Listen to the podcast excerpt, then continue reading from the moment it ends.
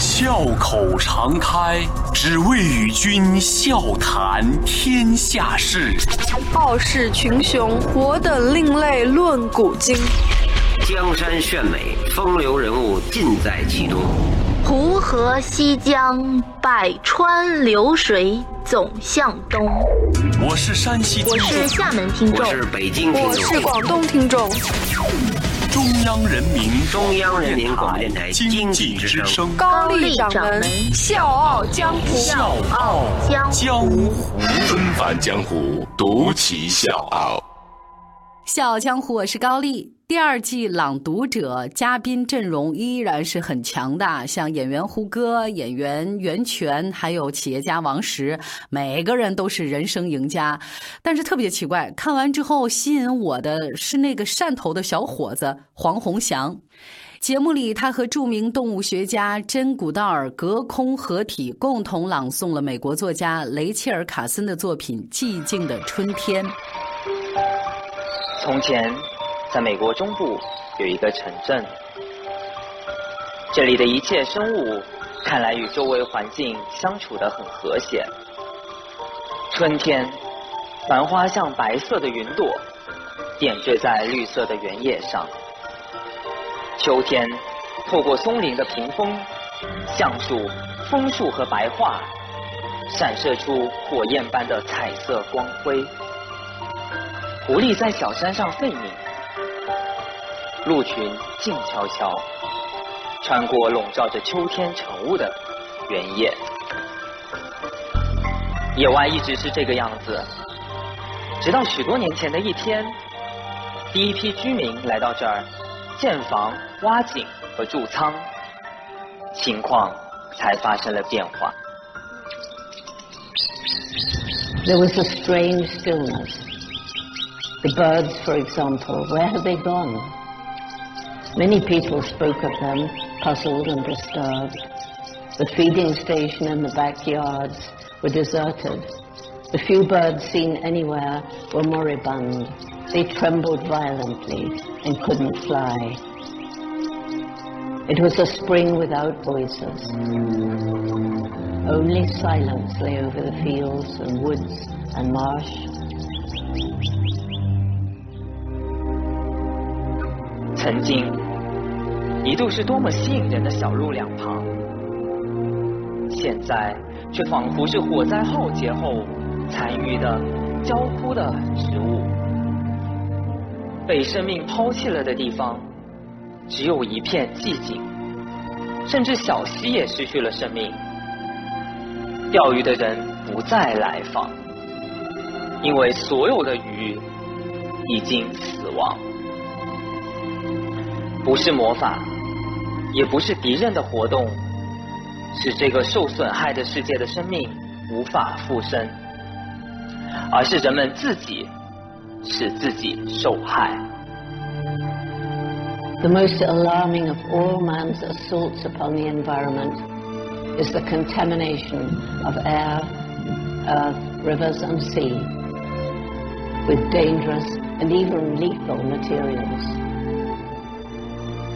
This pollution is, for the most part, irrecoverable. The chain of evil it initiates, not only in the world that must support life, but in living tissues, is, for the most part, irreversible. 我们长期以来一直行驶的这条道路，使人容易错认为是一条舒适的、平坦的超级公路，我们能在上面高速前进。 实际上，在这条路的终点，却有灾难等待着。这条路的另一条岔路，一条人迹罕至的岔路，为我们提供了最后唯一的机会，让我们保住自己的地球。黄宏祥在舞台上真的是特别的不起眼儿，因为他本身就其貌不扬，也没有什么特别的。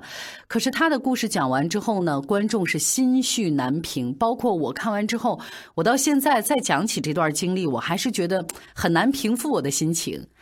小黄的本科呢是在复旦读的，那去哥伦比亚大学读了硕士，一毕业就成了拉美研究所访问学者，获得了哥大全球中心的工作机会，成为学院应届中国毕业生当中唯一一个拿到咨询公司 BCG 总部面试的人。那这个 BCG 呢是全球领先的商业战略咨询机构，就是很厉害的这么一家公司。就在所有人都觉得，哎，这小伙子找了一个不错的工作，他一定会穿上高档的西装啊，进到高大上的华尔街。可是谁也没想到，黄宏祥偏偏跑去了贫穷落后的非洲，干嘛去了呢？当卧底，保护野生动物，还顺手创立了一个社会型企业。在非洲卧底这事儿听起来觉得好像是现实版的《无间道》啊，但是这一次主角不是梁朝伟，而是一点卧底气质都没有的黄宏翔。大家晚上八点半之后可以登录《经济之声·笑傲江湖》的公众微信啊，来看一看这个小黄真的是，呃，其貌不扬，真的是一点那种《无间道》的气质都没有。那为什么他去做了这件事情啊？众所周知，非洲是象牙、犀牛角贸易最猖獗的地区之一。节目当中呢，黄宏祥提到了象王萨陶，萨陶呢就是死于盗猎者的手下。我们节目讲到的最后一头雄性北方白犀牛苏丹，也是在今年去世的。那目前呢，这个物种只剩下两头雌性，所以是濒临灭绝。因为象牙呢是有三分之一长在脸里面的，所以为了获取这个象牙，盗猎者呢会把大象的脸削掉。肯尼亚的象王萨陶在二零一四年的六月，连牙带鼻子都被偷猎者给割掉了。今年的三月十九号，世界上最后一头雄性北方白犀牛苏丹是在肯尼亚去世的。疯狂的盗猎者让这些憨厚的巨兽濒临灭绝，而这一切只是因为它们长了所谓的昂贵的犀牛角。这些面临生存危机的野生动物急需要人们的保护，而中国人恰恰是象牙犀牛角贸易调查人员的最佳人选。为什么呢？这个原因是我原来根本没有想到的，现在我要说出来，包括我自己在内会很惭愧，因为在很多非洲人的眼里，多数中国人都会买象牙和犀牛角。二零一三年年底，哥大毕业的黄宏祥到了非洲做象牙犀牛角贸易调查。凭着刚才我说的，就是大家对中国人的这种印象和认知，凭着这种所谓的双引号的得天独厚的优势，黄宏祥的调查进行的很顺利。他在中国和国际上呢，都发表了一系列相关的调查报道。在这个之后，一些国际野生动物保护组织找到了黄宏祥，奥菲尔就是他第一个认识的专业野生动物保护调查组织的朋友。也是因为奥菲尔，黄宏祥当了一回卧底，上演了一场现实版《无间道》。奔返江湖，独起笑傲，高丽掌门笑傲江湖，敬请收听。那是二零一四年，黄宏翔受奥菲尔之托去扮演一个香港的象牙犀牛角买家，他要做的就是诱骗走私犯到交易的地方，然后警察会出现，把对方呢一举拿下。呃，你知道吗？只要他听到你带着中国口音的那种英语，他就会放下自己的警觉性。面对这样的一种所谓的优势，面对这样的安慰，黄宏祥有点尴尬，也很羞愧。正式接头的时候，奥菲尔郑重地递给黄宏祥一个防身武器——一瓶辣椒喷雾。看着这瓶辣椒喷雾，黄宏祥的内心是有点崩溃的。人家朝我开枪，我拿一个辣椒喷雾，这不是开玩笑吗，大哥？但是幸运的是，黄宏祥的演技非常好，走私犯呢太相信他了，以至于警察出现的时候，对方完全没有反应过来，一直到被抓都是一脸的懵。这样的一系列的行动，后来被录进了纪录片《象牙游戏》，其中黄宏祥还是无码出镜，就是没有打任何马赛克，没有做任何后期处理。作为卧底调查人员，在纪录片当中不打码这样的出现，这不但会断送黄宏祥卧底生涯，还会给他带来生命危险。但是他非常坚持。你去看国际上目前为止关于象牙贸易的大量的影片，一般呢都是白人做调查，那是好人；黑人呢做盗猎者，那是坏人。中国人买象牙是最坏的人。如果在纪录片里看到有中国调查人员，对西方人来说，他们会发现，其实中国人也在参与野生动物保护。对于很多有环保意识的中国人来说，他也会发现。你看，这小伙子他都能去做这些，我也可以啊！结果连他自己都没有想到，这部纪录片不但是小李子莱昂纳多加入啊，作为执行制片人，而且呢还获得了无数的奖项，还入围了奥斯卡。因为这部纪录片，很多外国人重新认识了中国人，就像奥菲尔对黄宏祥说的。呃，我以前对中国人确实有点偏见，你改变了我对中国人的态度。真古道尔也是因为这样的一次报道，因为这部纪录片知道了黄宏祥。两个人第一次在香港见面的时候，真古道尔对他说了一句话：“You are my hero。”那珍妮古道尔我们都知道是世界上有非常高声誉的动物学家，他一直致力于野生动物的研究。教育包括保护。二十岁的时候到非洲的原始森林，为了观察黑猩猩，度过了三十八年的野外生涯。他是在世界各地都在奔走，呼吁人们保护野生动物，保护地球环境。所以他的事迹呢，也是入选到了牛津教材里面。更让人激动的是，象牙游戏在全球公映一个月之后，中国就颁布了象牙禁令。象牙游戏这么一来，黄宏祥的卧底肯定是不能再干了。他想了自己作为中国人方便卧底的原因。非洲人和西方人对中国存在着极深的误解，这种误解大到什么程度呢？非洲有一些当地人以为中国人无所不吃。所以呢，隔一段时间就抓一只老鼠或者什么别的东西，到那边建筑工地上问那些中国的工人说：“嘿，你们吃吗？”每次听到这样的事情，黄宏祥都非常的心痛。他在国际上很多次的发声，其实在中国真正买过象牙的人可能还不到百分之零点一。当然，这没有什么用。单凭一个人是没有办法改变这个世界的，所以黄宏祥就突然意识到，像我这样具有国际背景的中国年轻人可以成为沟通的桥梁，因为我们既理解中国人，可以和中国人交流，又理解国际 NGO，也就是非政府组织和西方媒体，能和他们交朋友。青年人呢，才是保护野生动物、保护地球的希望。他们要做的，只是给这些青年人提供一扇窗，让这些青年人看到到外面的世界，看到走出去的方法。于是，二零一四年，黄宏祥在肯尼亚成立了社会企业中南屋。中南屋关注的核心就是中国走出去，而野生动物保护呢，只是其中的一个话题。他们呢，会给中国的年轻人提供调研、实习、游学这些走进非洲发展中世界的机会，而且呢，希望通过中国青年人的行动，建造中国和世界沟通的桥梁。曾经利用中国和世界沟通隔阂做卧底调查的黄宏祥，现在呢想用中南屋来填补这个隔阂，但是创业是非常艰辛的，谁试过谁知道，就是谁经历过谁知道这里面有多苦。最开始的时候呢，他们连房租都付不起，买不起家具，甚至连床都没有，所以只能弄一张垫子就睡在地上。跟自己作伴呢，只有地上爬来爬去的那些蟑螂。最惨的时候呢，是物业在外面疯狂的砸门，说啊，明天如果你们再不交钱的话，我就把你们的门给锁了。但是黄宏祥和他的团队扛住了，而且一直坚持到了今天。现如今的中南屋已经不太为房租发愁了，他们开始探索和摸索社会企业的商业模式。通过中南屋走进非洲的年轻人也越。来越多，他们深入调研野生动物保护基地，一起和大象、犀牛亲密接触。我可以给大家举几个例子，就是这些年轻人都在做些什么。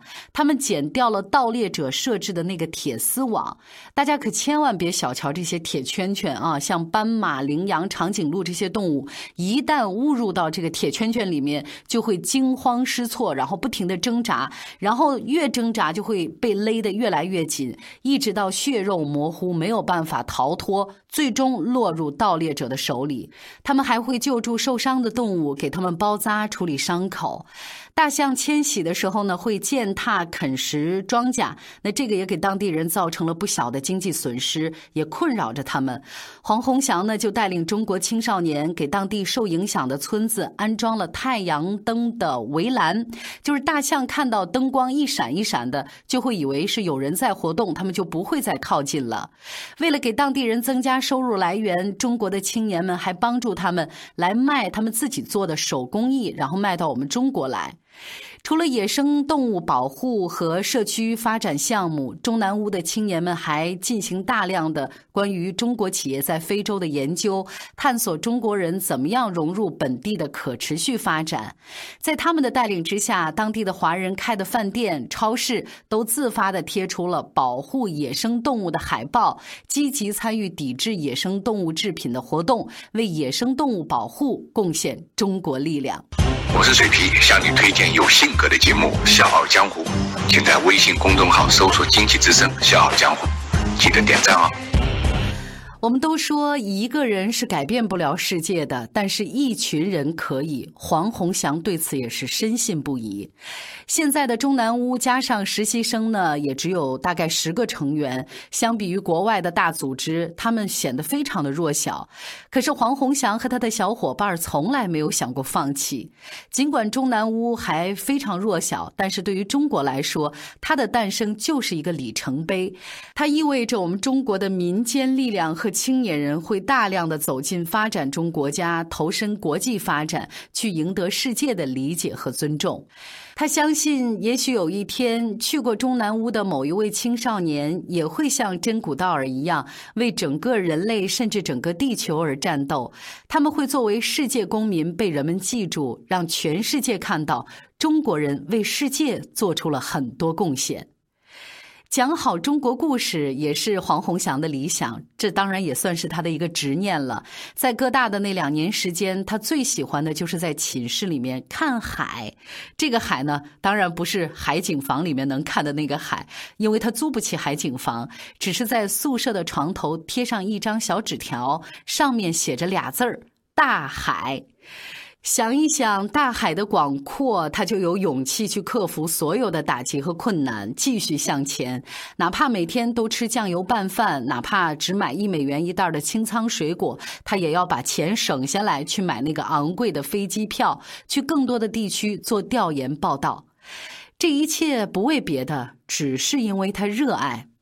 呃，很多人都问我，你为什么哥大毕业要跑到非洲去啊？有那么好的工作，你不去做，要遭这个罪？其实我并不是说我放弃了什么，我牺牲了什么，我只是在做我热爱的事儿。我从来没有放弃过我的理想，到现在依然如此。就像他自己的座右铭一样，我将再次失败、失败、失败，直到我成功。小强，我是高丽，明天见。大大老虎。喜欢独处，大象的皮肤是年轮的树。鲸鱼演出水中跳舞，企鹅的大家族穿着西服。还有一种两足动物，为什么只走路不会爬树？你在铁皮房屋，看不见星光，请闻着泥土。你有没有能听到我两只脚丫的朋友？你每天准时找我玩耍，是不是也怕孤独？你有没有能听到我两只脚丫的朋友？是不是妈妈也不见了？你别哭，我把你保护。哒哒啦哒哒哒哒啦啦，哒哒啦哒哒哒哒。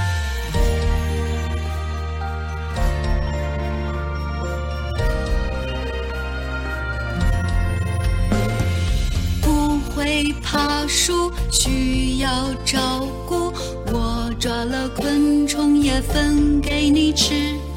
大不相同，眼神相同，我知道你懂我在做什么。你有没有能听到我两只脚丫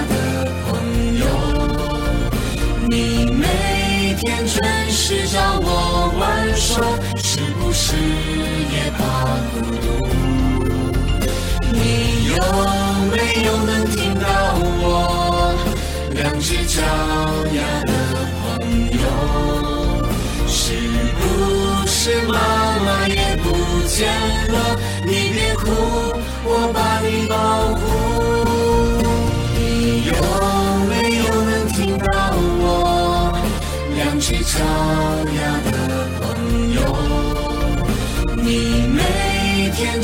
是找我玩耍是不是也怕孤独？你有没有能听到我两只脚丫的朋友？是不是妈妈也不见了？你别哭我把你保护